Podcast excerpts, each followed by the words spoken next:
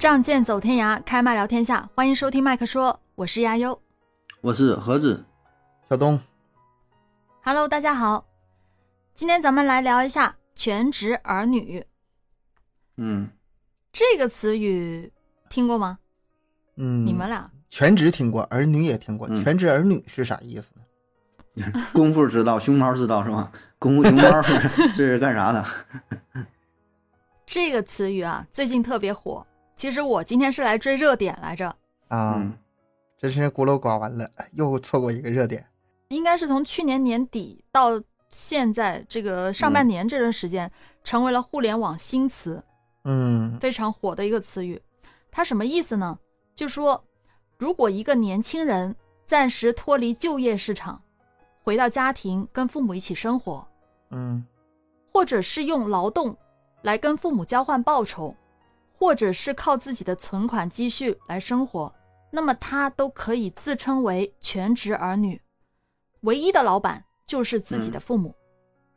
嗯，还不是啃老，还有点这个自己的收入，或者说付出，或者说存款。呃，你们认为的那个啃老是什么样子的？这个咱之前聊过呀，嗯啃老没有收入，整天窝在家里，嗯，吃父母的，也不全是。咱们当初怎么聊来着？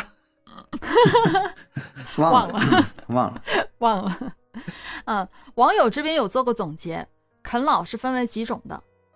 第一种叫做虚假的啃老，嗯虚假的啃老就是接受父母的给予，吃家里的饭，拿父母给的东西，这个叫做虚假的啃老。嗯，这不都这样吗？这还算回事儿了？这也是虚假啃老啊。第二呢是真正的啃老，独自去大城市打拼，掏空家底，在大城市买车买房。这不更常见吗？啊，我知道了，他说这意思就是看似你在打拼，在外拼搏，是吧？嗯然后背井离乡的，就工作起早起早贪黑的九九六啥的，但实际上你啃啃老啃的更狠，因为什么呢？你在北京买个房，付首付付不起，父母啊，然后甚至说对方的父母，对吧？两个小年轻的都得还得靠这个家里拿钱，那你还莫不如你就来自己的十八线小城市待着，父母养活你，给你拿着拿这点钱，就是供你吃喝，可能还不算啥，嗯，是吧？但是不有那句话吗？这个经济的投入来看，那个就是大人们一起在闲聊的时候，你家生女儿嗯生儿子呀？啊，生女儿、啊，那省钱了。这以后要是生儿子的话，哎呀，那你得给他攒这个以后的买房钱、结婚钱，房钱，就是嗯在你出生的时候就已经把这事儿给定下来了。那这还能算啃老吗？为什么不算啊？啊，这是两两，这是两个角度。对，从儿子那个角度不同的角度，嗯，也算啊。这个是网友总结的真正的啃老。那还有一个叫做顶级的啃老，嗯听父母的话，一出学校就结婚生孩子，一家三口都住在父母家，花父母的钱，嗯，这种叫做顶级的啃老。嗯，这不成寄生虫了吗？那之前说电影了，嗯这种这种也就是总结出来的几种啃老方式。那你们觉得全职儿女算不算啃老呢？全职儿女定义是啥呀？啊，刚才说了是吧？我再给你们一个更加清晰的那种定义。嗯豆瓣小组总结的，他说这是一种新型的脱产生活方式，指的是年轻人脱产寄居父母生活，并通过付出一定的劳动换取经济支持，同时保持嗯学习，尝试找到职业目标，考公考研上岸。嗯他这个用付出一定的劳动是什么呢？他也许是帮父母做些什么，比如说做饭、做家务、买菜、啊，照顾家里，嗯对，然后父母给他一些生活费，嗯这样的生活方式。我现在觉得吧，就是这个词儿吧，是现在都是新词儿，然后不断各种说法，什么啃老啊，但是是不是有点割裂呀、一家人不、嗯不就应该和和睦睦、团团圆圆、和和美美的吗？就是，而且这个劳动也是应该的呀。我难道说，啊，你这个 儿子在父母家生活不劳动了，那你你没付出任何劳动，我就把你踢出去。你劳动了，我允允许你住，这叫什么家庭呢？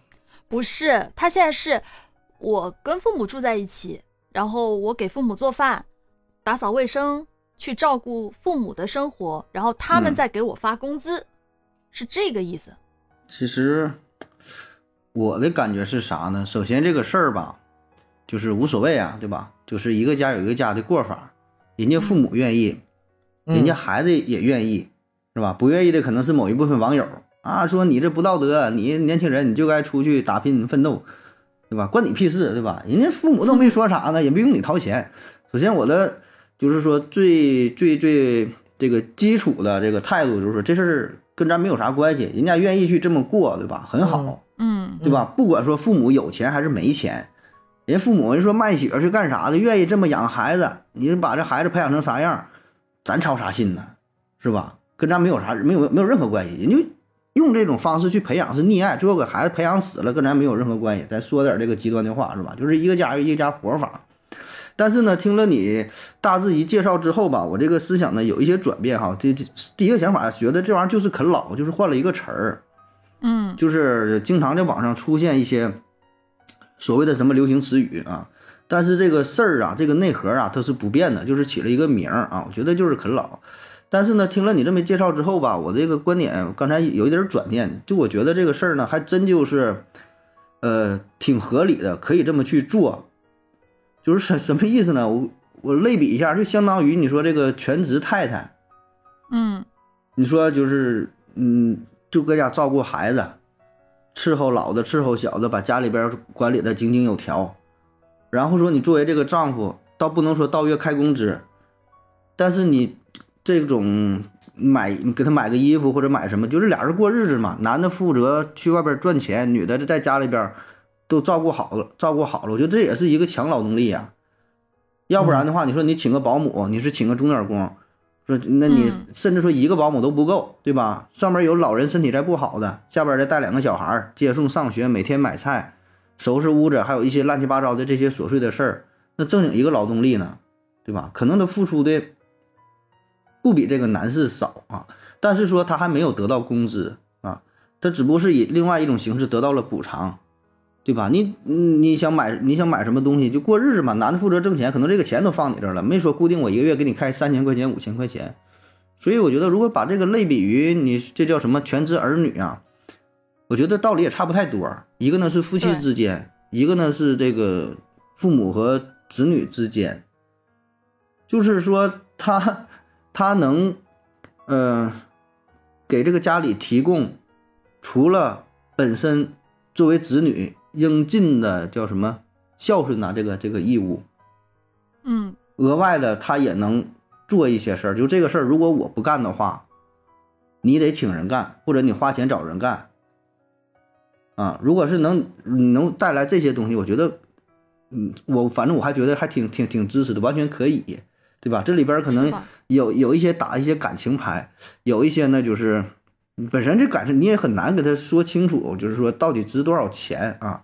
特别是你还说到是什么呢？是，呃，处于一个特殊的过过渡的时期，比如说他想考研考编，就是年轻人嘛，在这段时间你让他出去工作，每天打工什么的，很正常。然后呢，他得他兼顾学习呀、对吧？比如说我这边我正就就想考研，我这一年时间我考研，你要出去打工的话也不方便，我我我学学习，做一些力力所能及的。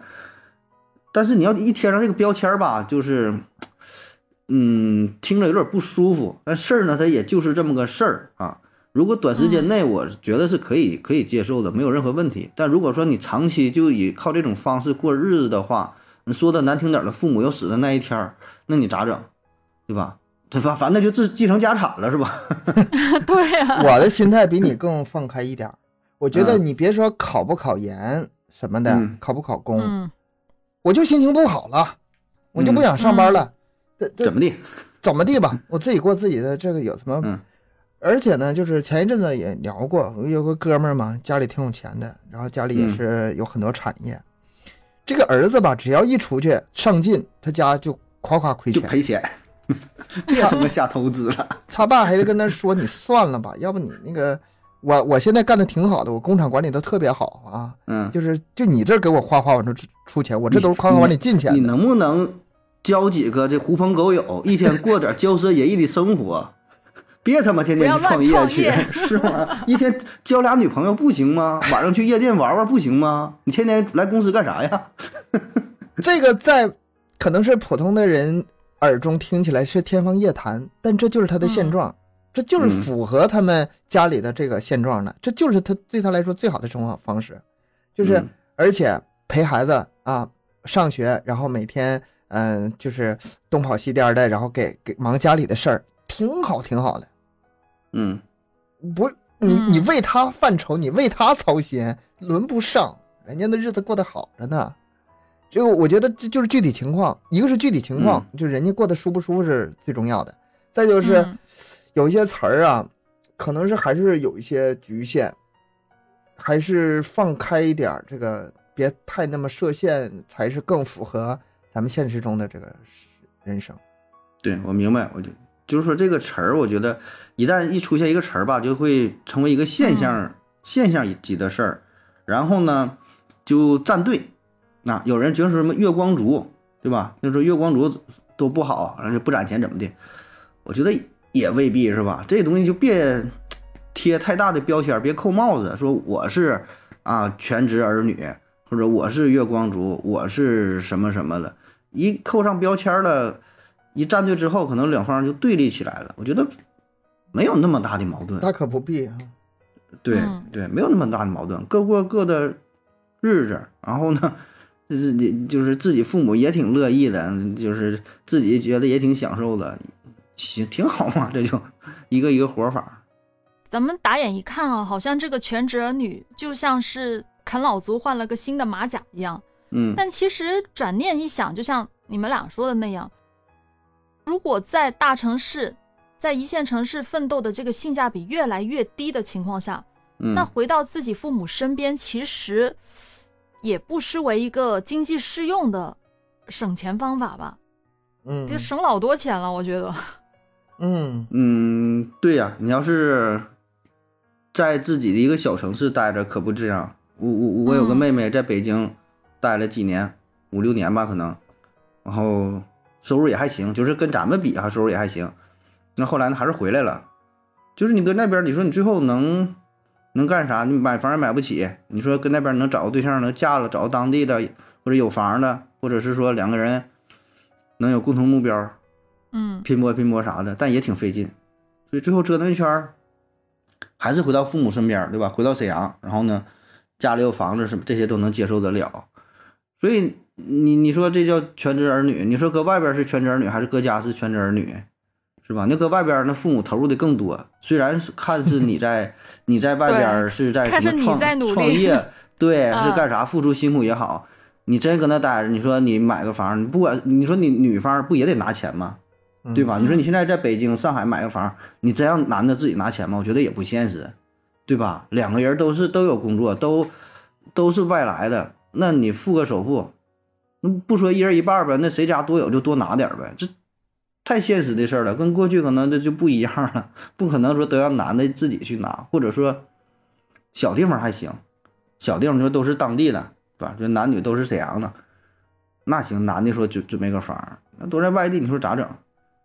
那才是给这个父母压力就是更大了，反而对吧？还是还不如这这这种一个月给你拿点儿，一个月父父母爷爷奶奶是吧？一人凑个一千两千的，给你对付个四五千块钱儿，小地方 够花。对，那活的挺好了，小地方几千块钱。这个全职儿女啊，它其实最早是出现在豆瓣小组，嗯是在去年年底十二月才开始创建的。它原本是叫做全职儿女工作交流中心 还有工作交流，啊、全职儿女工作交流中心，这名字挺好笑的哈。嗯嗯它里面的成员啊，基本上就是，呃，有些人是因为自己父母生病了，他没有办法，他回去嗯照顾父母啊、回家陪护。那你看还有这种情况呢，这更无可厚非了。这对，然后又有一些呢，是因为自己身体不好，没有办法在大城市打拼，那嗯没办法，他只能是离开这个社会，回到自己家庭养病，在父母身边。那有的人呢，是因为他父母的控制欲太强了，就是不放心让他出去，从毕业开始就一定要在身边，就不能出去。嗯嗯也有这样的独生子女，其实这种情况蛮多的。还有呢，就是，呃，前几年啊，口罩那几年就毕业的那些毕业就失业了嘛，这个大家都知道啊啊，就业市场不景气，那没办法，只能回家去看看到底是什么样一个情况，或者是考公、考编什么之类的嗯啊。所以它里面聚集了有三千五百多个成员，都是类似这种情况，成为了全职儿女。嗯，而且尤其口罩这几年在家待惯了，还不愿意出来了呢。对呀、那没有工作，没有收入，日常花销呢，只能是给家里买买菜，那额外的消费就就更别想了哈。大部分的家庭都这样哈，都也大家都是普通人家比较多。我在里面也找了一些他们的自己的一些经历，嗯看看他们到底是怎么样成为全职儿女的。首先，呃，这位呢，他是从澳洲留学归来的，因为就业的竞争太激烈了，找不到合适的工作，就在家里拖着拖着就变成了全职儿女。然后在国企上班的爸爸，每个月呢就把工资分给他三千块钱，那他爸挺有钱的，就是跟那分三千啊。没办法呀，他没工作呀，那还留学回来呢，都找不到工作。然后他呢，呃，逛逛街购物，就是那些 A P P 啥的，买东西的，他就关联了他妈的账号，就用他妈的账号买。啊，日常消费就刷他妈妈的卡，嗯呃，钱呢就用爸爸给的钱。出去找可能也找不到这个更好的工作了，所以他就在家做啥呢？就全年无休的为家里做好三菜一汤，每天做饭。嗯，这这真是真是全职父那个全职儿女。也行，你还别说哈，也也行。你要说啊，这事儿，你要骂他吧，哎呀，作为他父母可能也挺来气的。你说工大了，最后去澳大利亚留学，留学回来完搁家做饭，那去那边怎么的？是学习烹饪去了呗？他自己在那个里面分享的经历，就说其实爸妈的话，因为独女嘛，还是嗯比较无所谓的，家里情况也还好，父母会觉得他们那代人已经已经努力奋斗了啊、到他这一代就希望他能稍微轻松一点，所以也没有给他什么压力。嗯但是对他来说，其实还是焦虑的。虽然每天能够睡到自然醒，但是看到自己的同学啊、一些朋友啊，这有很多人还是工作稳定啊、收入稳定啥的，就还是会挺焦虑的。所以他都内心是焦虑的。我觉得这里吧有一个有一个根上的一个观念的问题。我我这个嗯问题我那前儿想哈、你说人的一生中，工作是为了生活还是生活是为了工作呢？工作是为了生活，工作是为了生活，嗯，生活不是为了工作。我我觉得吧，就是你要是说什么闯事业，或者说有做多大的贡献，或者说想实现自己，这是另外一个话题。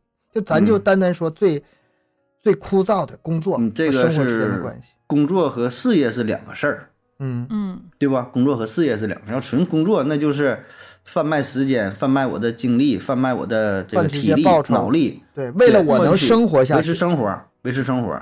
你要说创事业，那可能还是有一些追求，当然也是为了钱，但是可能档次啊、追求什么的会更高一点儿。甚至说我可能把房子卖了，我也去创业，我赔钱了，我也是要实现什么目标，那可能更更高一些，对吧？咱说的就是就是一般的上班赚钱，这种想法我之前是不不敢有的。嗯嗯，三十五岁之前啊，那那这这得多没有上进心呢，是吧？就连工作都不想了。你不工作的话，你这整整个人不废了吗？但是我之后就不是这么想的了。我现在也可能是也是绝望了，对自己的这个、这个事业绝望了。总之，心态是变了。现在我觉得生活才是最重要的。这个也跟年龄有关系，就是活到一定阶段之后，会觉得也就那样了，生活也就那样了。这里面吧有两个，一个可能是面对这个生活和工作之间嗯这个无奈啊，嗯，无奈。第二种呢，可能是想明白了，嗯 你不觉得吗？有可能是想明白了。哎呀，所以说，我觉得这种焦虑吧就没有必要，真的没有必要。你你分清楚哪个才是最重要的东西之后，这个问题豁然开朗。或者说你要想不明白你应该做什么，那你可以就不做，你就慢慢想呗，想明白了你再做，不着急。可能还是比较纠结吧，内心比较拧巴，就是自己的状态和这是很难受的目。标啊，没统一，没统一，那就还是得问问自己，你你你想你想干啥，对吧？你这状态可能对别人看来觉得还挺幸福的，对吧？挺好的，完你还不享受这个状态，那你就是纯自己跟自己过不去了，对吧？那你说你你你想去干啥？你就是认清这个现实，你想去工作那就去嘛，找不到好一点的工作，找差一点的，对吧？一一周上七天班，一天上十六个小时，一个月挣两千块钱，那你先从这种工作开始干呗，你愿意你就干呗，你还不想搁家待着享受，人是会有这种状态的。你内内心不统一，那你能怨谁？只能是靠自己调节，对吧？别人说啥没有用，你就这种，就可能家里真有钱，他爸一个月挣他妈十万，给他八万块钱，他可能还是不开心，他还觉得我我就我应该出去创业去，我应该有点价值。那你你要是这么认为，那你就你就出去，他这也不完全是价值的事儿，有一种心慌的事儿。我记得我以前上班的时候啊，嗯有一段时间工资照发，但是没什么活儿。嗯，按理来说没什么活儿，工资照发，这个时候其实是好事儿，应该很好事儿爽的很爽的事儿。我每天摸摸鱼，看看剧，玩打打游戏，一天混到下班点就走，都这样啊，不是光说我这样，挺幸福的事儿。但是那段时间，其实我心里是很慌的。嗯而反过来、来活了，这一个月大家忙得不亦乐乎，你都没有时间想什么事。早上到那儿一忙，哎，一看下班了，这时间过得这么快，很充实，特别充实。充实和踏实感觉是不一样的。你没有心情去胡思乱想，嗯，是，所以说这个吧，这是俩事儿，一个是就是你真实的这个生活和那个状态，还有还有你得充实起来。你就算是呃，比如说没有工作也好，或临时的这个调整状态，还是这个去思考一些问题，你你也得让自己充实起来，这是两码事儿。你不充实的情况下，你你心里肯定是不好，肯定很慌。嗯，就找点找点事儿干呗。虽然是全职儿女是吧？除了做饭的话，对你得你干让自己忙忙起来，忙起忙起来忙起来，对吧？干点不赚钱的事儿也行，对，是吧？其实我觉得我自己也也也沾边吧，全职儿女，我我觉得我也算算的，你爸一个月给你多少钱呢？不是不是，这个倒不是啊、就是在家，然后呃也会在家做做饭啊什么之类的。我也没有那种朝九晚五固定的工作嘛，嗯，都是自由接一些工作来做。我也会有类似的这种感觉，就是如果闲下来就会焦虑，嗯。胡思乱想，你会觉得啊太闲了，就是同龄人这个时候好像都会有很多的事情在做，那么我就那么闲呢？就是你说闲个一段时间还行，但时间长了自己也会有点难受，还是会找事儿做。人就是这样，你别说这样了，就是学生上学的时候嗯啊，上时间长了就天天盼盼放假啊，赶紧放寒假吧，嗯赶紧放暑假吧。等到放寒假放暑假，他刚放几天特别开心，你等到临那个开学的时候，哎呀，他其实还是很想上学的，放假放没意思了，人都这样，就就是不管是小孩还是大人，你忙一段时间，闲一段时间，忙一段就是这个叫这叫什么调和，合理的搭配才是最合理的。你一直忙一直闲都有问题。现在网上都是各种评论嘛，就是有些人就觉得不行，现在年轻人这样真不行，应该出去工作，怎么怎么的。然后又有些人呢，他是挺支持像的呃全职儿女这个定义出现，甚至还有一些报纸上的评论，我是那天在网上看到了，他说我国已经进入老龄化社会了，嗯，但是很多养老的基础设施和资源配套远远都没有能跟上。哎，你看意义还出现，价值还出来了。嗯 啊，不少的老人呢没有办法去享受自己想要的养老服务，也很多老人其实不愿意去养老院，就喜欢在家。嗯那他在家的话，这谁来照顾他呀？嗯是不是？所以这个时候，如果家里的年轻人愿意去回到家里面照顾自己的父母，他既避免了雇佣这个保姆这些开支，其实请保姆很贵啊，现在。嗯。我也有了解过，因为我们家之前也有、也有也有请过一段时间，光是搞卫生不做饭那种都都不便宜后来，就跟你妈说了，你花那冤枉钱干啥？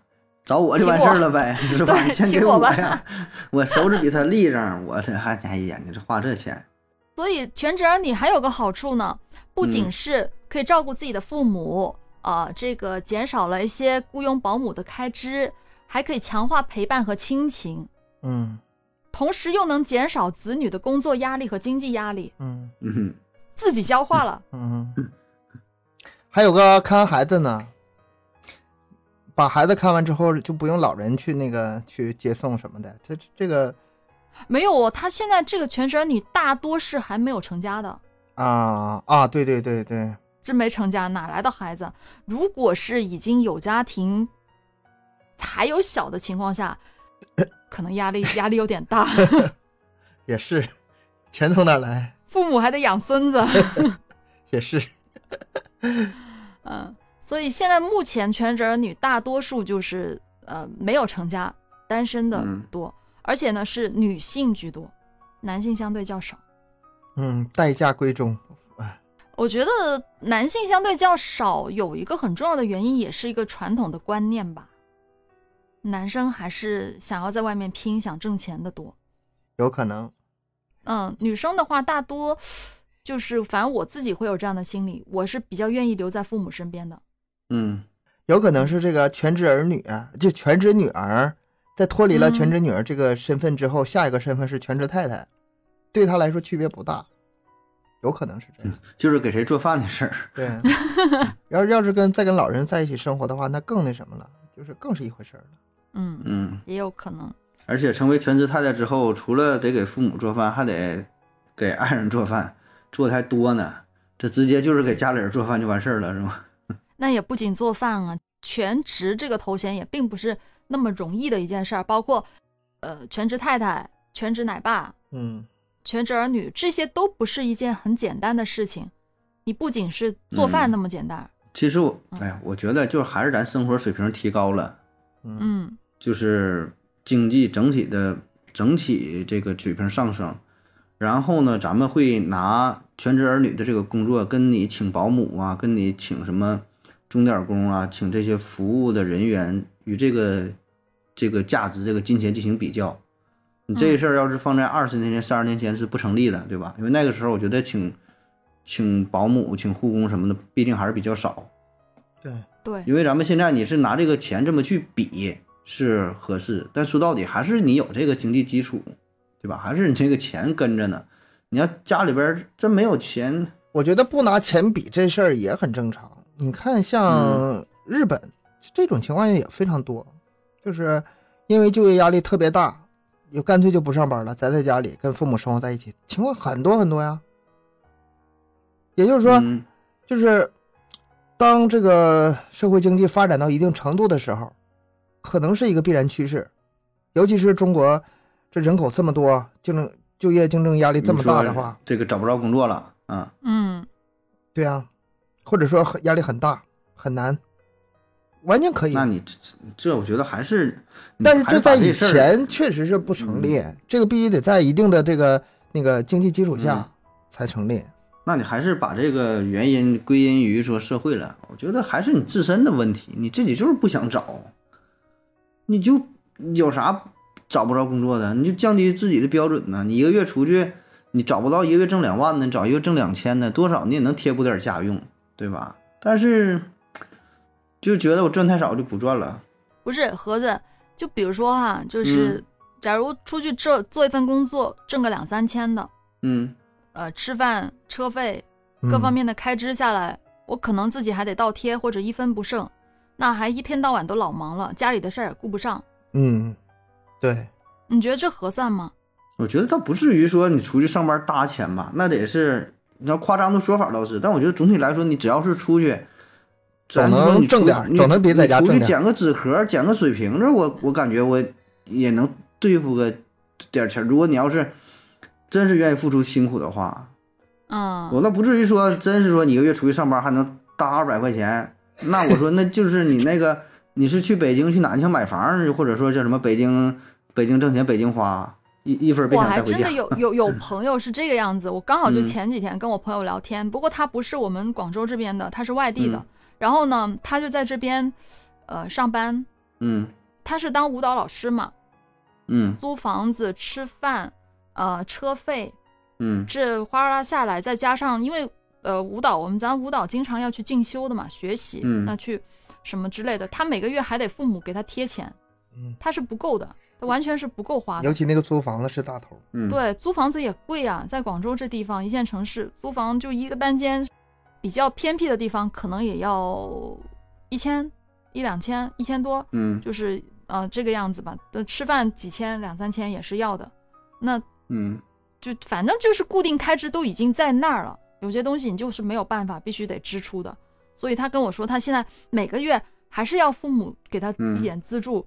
那我跟他说，那你出来干嘛呢？体验生活呢？不如回家呢。他说，确实，他就跟我说他想回家考公了，嗯没意思。但这个我觉得还是看你是一个长久的计划，还是说短暂的过渡。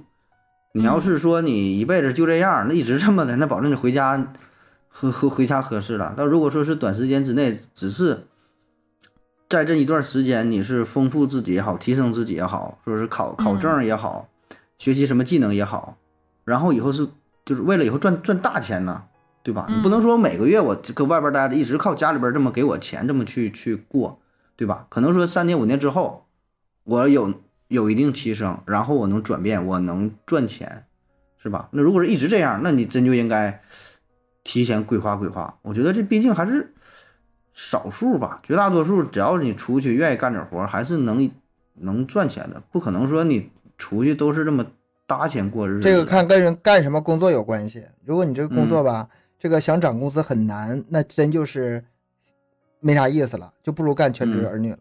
现在我说的这种情况挺多的，嗯就是疫情过了，但是现在竞争压力非常的大，嗯就业啊各方面的压力大，然后工资水平也不高，消费倒是挺高如。果你这工资水平每年见涨的话吧，那那就是完全另外一码事儿。你看，像那个大学刚毕业的那些大学生们，嗯，工资很低，就是这种就是这种状态，就是虽然已经上班挣钱了，但是又是租房又是呃交通又是吃饭的，家里还得贴贴钱。这个对刚毕业的大学生来说，我觉得很正常。我我当初是，就毕业之后管家里也要了挺长时间钱，后来随着这工资一点点涨上去了，才好不容易维持个平衡。是挺不容易的。现在也是独生子女较多，父母那代基本上也是挺稳定的了吧，都是收入各方面挺稳定。有些家长还真的是就愿意让孩子回到自己身边嗯，当全职儿女，所以现在全职儿女真的是越来越多。很多人他真的就是想着考公考编，然后就回家就住那么一年半载的再说。真的是像你们前面说到过的，是一种社会的发展导致的吧？嗯，现在的因为生活方式多元化嘛，是一种体现。有更多的年轻人都会在权衡自己的工作和生活家庭之后，选择做这个全职儿女。因为父母年龄越来越大了，然后他们有退休金，呃，收入也挺稳定的。真的，父母的退休金加起来可能比我们自己的收入还要多高多了，是这是真的，很多人都这样说哈。我认识的我有有些朋友都说，那父母退休金老高了，他们以前那一代人，嗯，可稳定了，我们的挣怎么挣都挣不过他们那个退休金，是有这种嗯情况。是有啊。那我在网上呢也看到了好些，呃，做全职儿女的一些人吧，那我就跟大家说说，嗯，你们看看他这个做全职儿女的一个情况。嗯这个是一个九八五的硕士，嗯，啊，都都是蛮厉害的人。我看了之后，我嗯就觉得，不是海归就是硕士。对啊，嗯没点学历还当不了全职儿女了，是不是？这要求挺高。嗯对，他是这样的，他在二十七岁的那年失业了，之后就开始在家吃喝。不仅如此，父母每个月还给他发四千块钱的工资。嗯嗯他觉得啊，他不是啃老，嗯，那是他？认为自己劳动，父母发钱是完全正确的，等价交换。他每天早上六点起床，先是为全家人准备早餐嗯啊，然后父母吃完饭去上班，他就刷碗、收拾厨房，再用两个小时把一百六十平米的房间彻底打扫一遍。嗯嗯，嗯，那听听一下这个房子，我觉得也可以了，他确实可以 有这个资格当个什么全职儿女是吗？嗯嗯，是。做完这些之后，他还收衣服、呃晒衣服、晾衣服、还烫衣服，把衣服熨烫好，给父母擦皮鞋，还把嗯自己的宠物给照顾好、伺候好。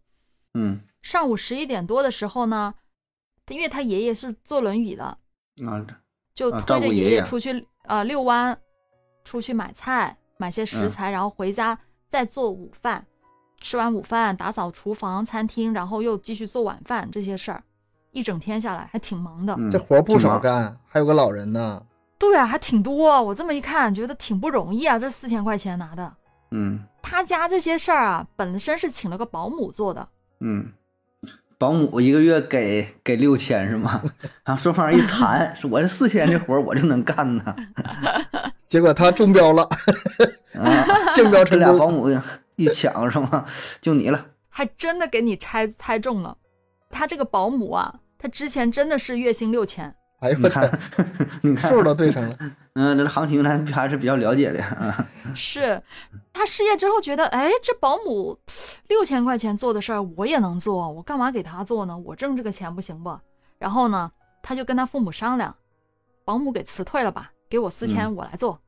嗯所以他就在家当起了全职的儿子。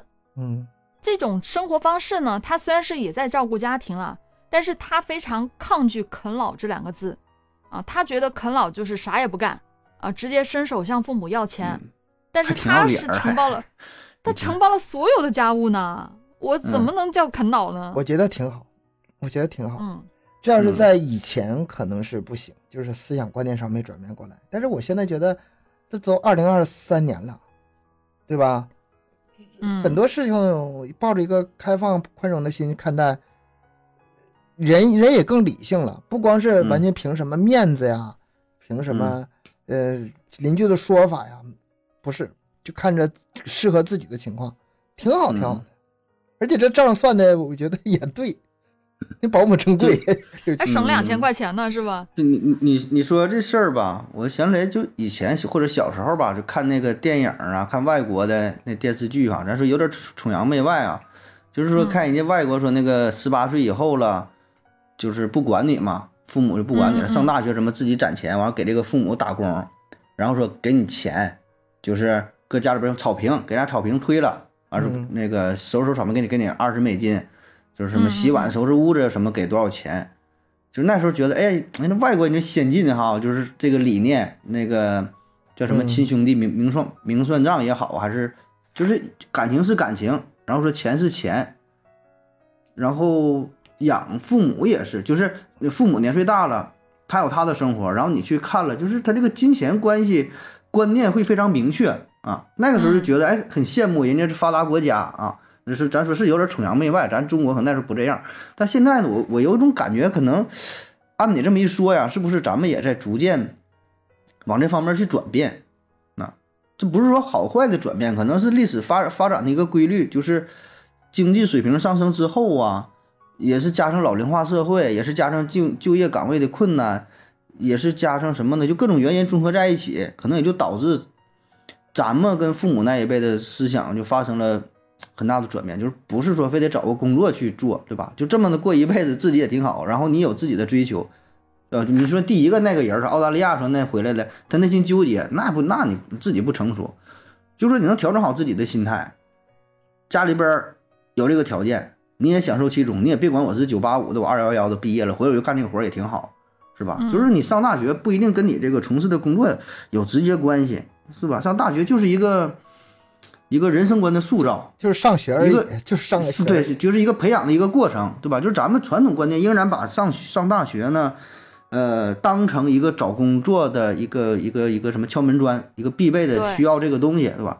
但也许呢，就是随着社会的发展，慢慢也就转变了。上大学也就上个大学，不管你学什么，你你以后你说你去，咱说你是开个车也好，你去扫大街也好，你去卖烤地瓜也好，要怎么样的？你愿意去做，对吧？咱主要说，主要是咱说白了还是有钱，对吧？你这个生活你够花，对吧？我一个月挣一千块钱了，但是他妈我家里我爸一个月给我开一万呢，咱家还是有钱。就说到底还是经济的事儿。你有钱了，那你你咋说咋有理，对吧？怎么过都行。你还说了，你家有一百六十平房子，家里边还得怎么的？这个这个收拾屋要干啥？咱说你要真要是说一家五口人几个三十平的，那也说不出这话来，对吧？都得去各干各的，各忙各的。你干出去，你你别说是什么找工作的，天天刷盘子洗碗，一个月挣一千八，你也得跟着干，是吧？就还是对，整体水平提升。他这里还有个因素，就是你以前一说大学生，觉得可牛了，很很珍贵。然后你要是硕士，然后还九八五硕士，就是嗯，就是非常珍惜动物，天生的就是 位置很高，然后你让他干一些别的工作，觉得很浪费人才。但是这是以前，嗯现在大学生跟数量能跟以前比吗？现在这数数量多多呀，你都是大学生，到处都是 大学生，这还算是呃说难听点不值钱了。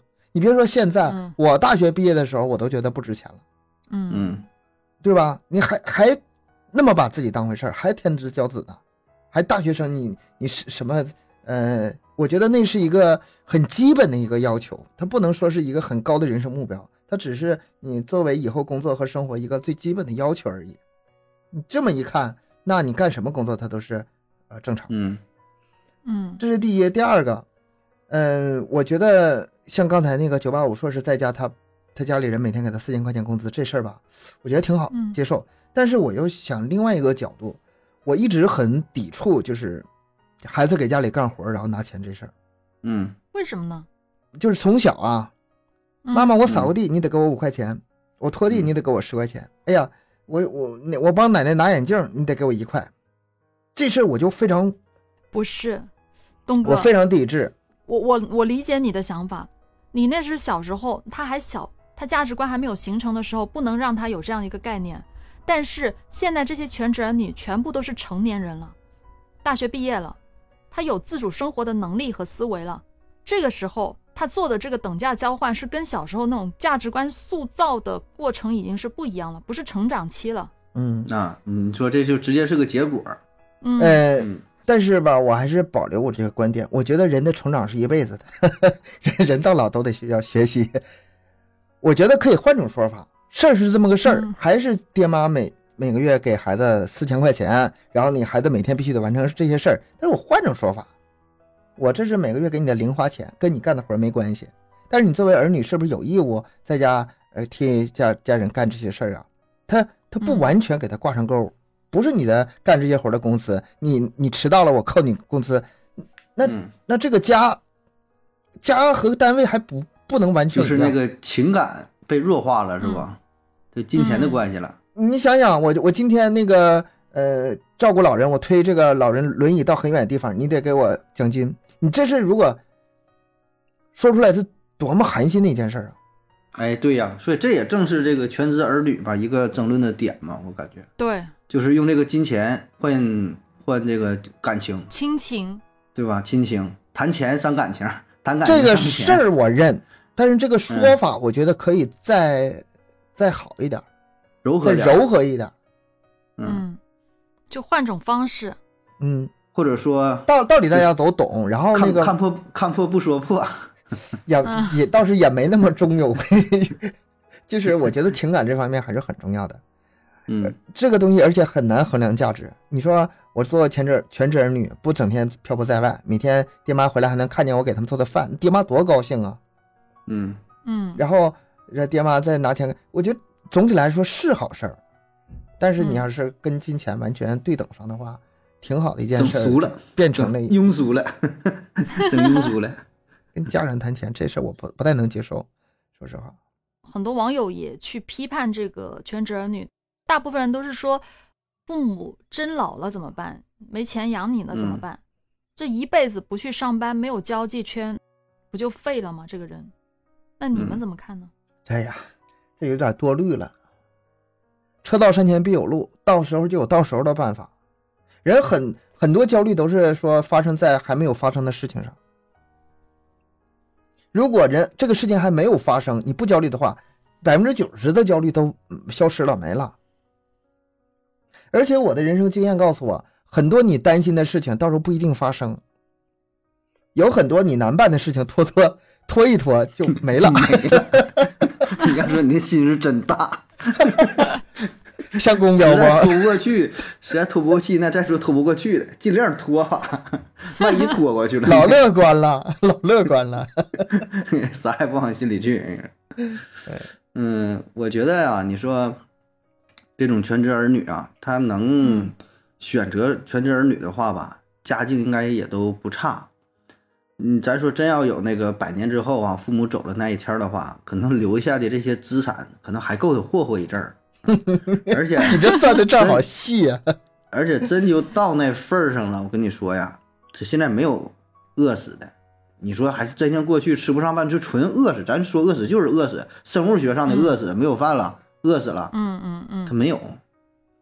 再怎么地，你说，你说就出去，你说干个日结的工资，赚个几十块钱，我买点面，我买点这个挂面，对吧？我就天天吃挂面，我就是就点什么最最简单的打个工，到时候他就着急了，对吧？他总会想到办法的。就像说说这个石油不可能用完，对吧？嗯，你就真正用完了之后，那咱保证有别的新的出行方式，大不了说最后那汽车没了，咱还是骑自行车。那你说原来没有自行车怎么活？没有汽车怎么活？你骑自行车，那不也这么发展来？说人也是，你说到最后你说真就饿死，就啥也不干了，不可能的。到那时候一个月八百块钱工资，他也他也去他也去做了，而且人本身九八五硕士，你说他出去当个保安，应该是能都能比别人赚的多点儿，嗯，对不？这不还是这回事儿，他还是心里有底儿。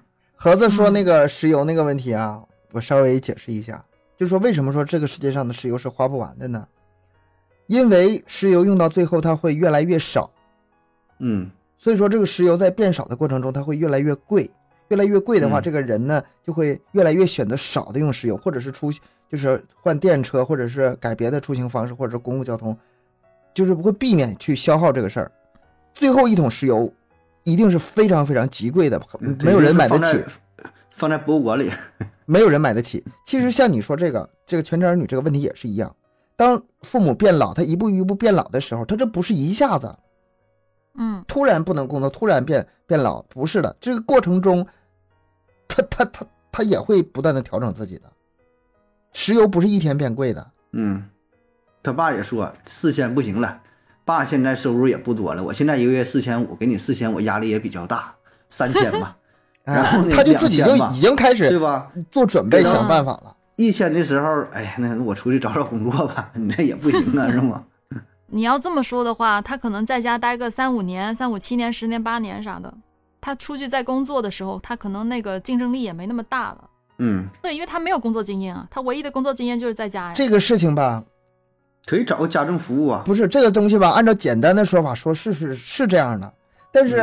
嗯嗯嗯，现实生活好像又有一些反例，就是长时间不工作，然后工作可不可以？我觉得看给他逼没逼到哪儿，逼到那儿的话他是可以的。丧失工作能力这事儿吧，嗯丧失工作这这这事儿吧，没有那么简单，一个人没有那么容易彻底自废武，就是断掉武功的，这是第一。嗯第二就是，你就算工作那么多年了，又怎么样呢？比如说我那个程序员干了十多年了，干到三十五岁了，咔嚓我一下被辞退了，你你觉得我这功力还在吗？我十多年经验有，我换个公司，公司会要我吗？不是那样的，这事儿不是那么那么看的。嗯你功力就算在，又怎么样呢？你当你岁数到了一定之后，你想换个工作，然后想，呃，想用以前的经验去做什么事情，人家不一定要你。但这个不跟我之前想的那么简单不一样，现实不是那样，很复杂。那我又想到了一个问题：当这种全职儿女成为一个比较大的趋势的时候，关于上班的这个价值和信仰会不会在逐渐的消退呢？就很多人已经觉得上班没有意义了，工作没有意义了，会这样子吗？会呀、上班这个态度一直都在转变呐。对呀、你所以我觉得这几年像转的像过去啊，像我们。父辈那一代，咱之前也嗯聊过，当个什么铁饭碗是吧？然后有下岗了，就那个时候对待工作，第一呢就是觉得我这个是一个非常稳定的工作，第二呢是真想这个奉献出自己的青春，然后创造出价值是非常荣耀的。一说我是工人，是非常自豪的。但你说现在啊，就是咱就说现在各个行业，谁能说真的以自己的这个工作感到骄傲、感到自豪呢？我觉得很少。包括说医生，包括说老师，呃，警察，就这些本身很崇高的这职业了，是吧？就是自带光环了。但是如果你没有以前那么你光环了你你真正就跟这个从业者自身谈，就是不要有以外界的眼光。我说我说我是医生，你看，哎，我这医生哎挺牛逼，咋咋地的。你问真正的这个从业者，你是否就是你感觉到了这个荣耀，感觉很骄傲？作为医生，起码我没有，我从来没有过。反正我觉得我这就是一个工作，就是能上班赚钱开工资，对吧？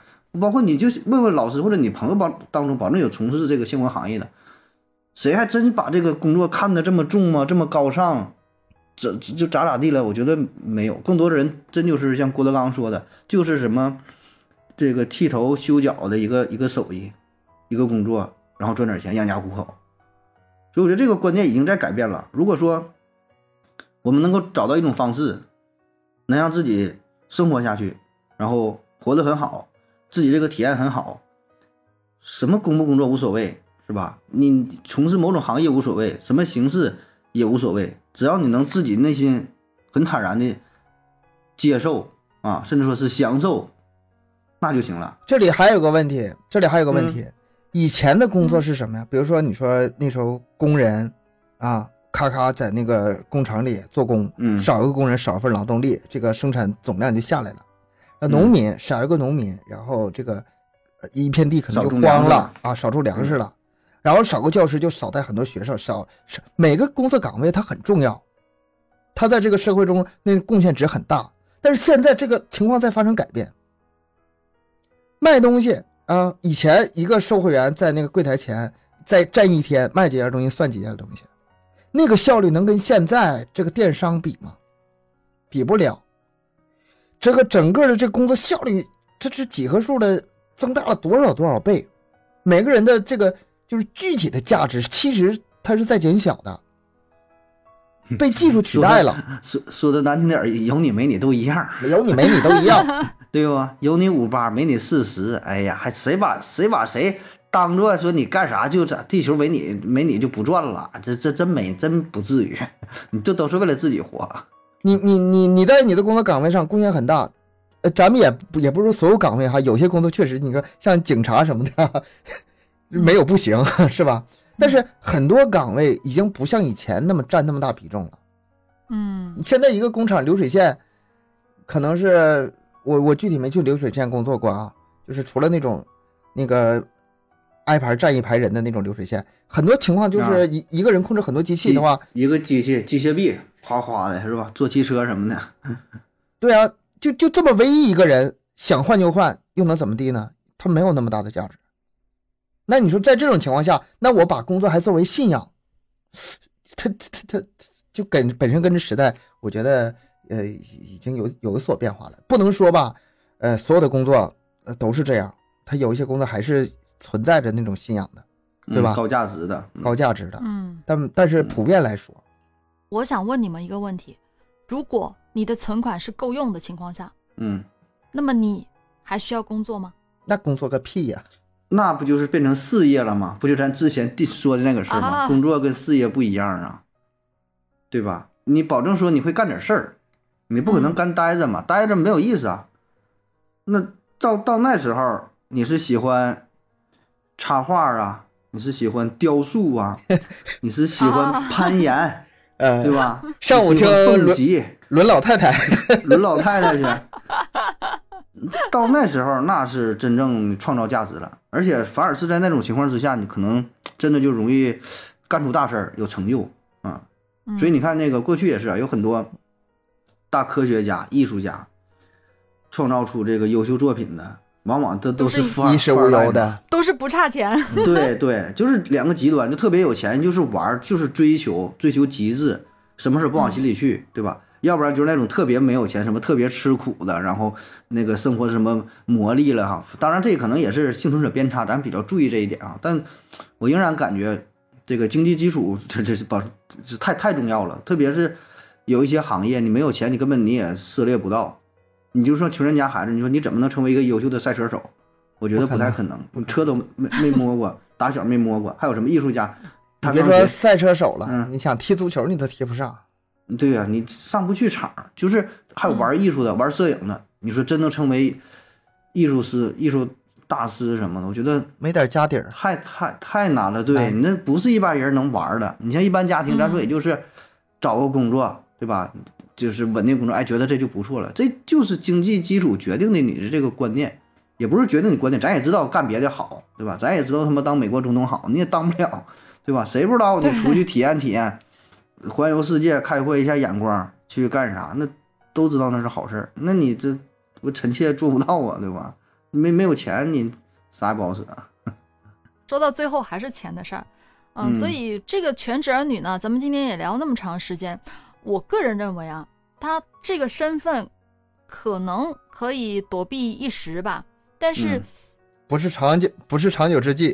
确嗯。实不是长久之计，因为嗯。作为一个社会人，还是不能丧失社会人儿，与整个社会的这个闯社会连接，嗯还得还得跟社会有连接吧，就无论做啥，嗯。嗯，其实我我我就担心啥呢？就是既然起这么多的名儿嘛，叫什么全职全职职全职儿女，还有像之前说的什么小镇做题家，还有什么嗯。凤凰男，呃，什么普信男，什么就这些词儿，我觉得标签一贴吧，就容易让人产生误解，然后有一些人就会追求这个东西，就是你没有这个实力，然后你还偏去说我也想成为全职儿女，回去了还跟父母说，哎呀，我也不上班了，我照顾照顾二老，让你俩享受天伦之乐，一个月给我开八千块钱就行，上去给你个大嘴巴子，对吧？我说就这个事儿吧，你你就特别年轻人啊，你就上网或者啥了，对于这些言论呐，你就一看一过就完事儿了，对千万别往心里去，对吧？你还结合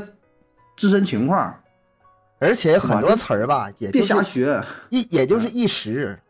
对对对，所以我就说挺反感这个嗯，贴标签这个事儿，这个词儿这个事儿，就所有这些事儿，我跟你说，过去也有，这个过去不是说的过去十年二十年，就过去几百年也都有这种情况，都有这种情况，对吧？咱以前儿不一样，啊，对，换个只不过说法不一样，对吧？这你像以前也有啊，那个父母就说这个家里的孩子视为掌中掌中掌中宝，什么那个就这这小女孩舍不得嫁出去，我一辈子养你也行。他不是嘴上这么说，心里是这么想，但更多的可能是经济上不允许，对吧？那现在也是经济允许了，可能特别是对女孩子出去，怕这个被欺负啥的，说真养你一辈子也行，但不现实，是吧？所以作为咱年轻人，还是有一个自己的想法，有自己的目标。不管你全职也好，还是说你出去干啥也行，是吧？你得结合、嗯，结合家庭的这个条件、你的背景，然后跟父母达成一个共识，自己内心能够自洽。我觉得这就是，嗯，一个一个能健康的一个生活态度。而且我还想说一句，就是不管嗯你现在处于什么状态，就算你是全职儿女，你是啃老族，你是什么什么都没有关系。嗯整个人人人生吧还挺长的，这只是一时啊，一时嗯打个盹儿、休息一下又怎么了？呃，哪怕是三五年又怎么了？嗯，三五十年又怎么了？三五十年有点多了，是吗？那心是真大了，那有点多了。就是也不用说，因为你是什什么什么所谓的，不管是啥词儿，你就心里有这个焦虑啊，就觉得嗯哎呀，怎么怎么没没必要，谁都有这个阶段，谁都不是这个一直是很，呃，就是高效，然后什么什么奋进，不也不见得，人也是需要对这个调节放松。是，那你看那些名人不也是吗？他起起伏伏的，你最后看到的是高光时刻，对，可能他人生的这个人家暗淡的时候啊嗯，至暗的时候啊，可能时间很长，十年八年的可能都是人生低谷，是吧？所以也哎，这就是自己觉得好，那就就就就行啊，也不用管别人了。那咱们今天聊到这儿，呃，也进入尾声了。那最嗯后呢，想跟大家说的就是，你无论是在家躺平还是进入社会啊，人一定要找到自己热爱的东西。如果找不到精神支撑的话，人在哪里都不会快乐的。嗯，同意，同意。嗯，好了，咱们今天的节目就到这儿啦，感谢各位的收听，欢迎大家多多留言、分享、点赞。节目更新时间三七二十一，加听友群联系主播商务合作，可以关注我们的微信公众号麦克说 Plus，下期见，拜拜。拜拜。拜拜。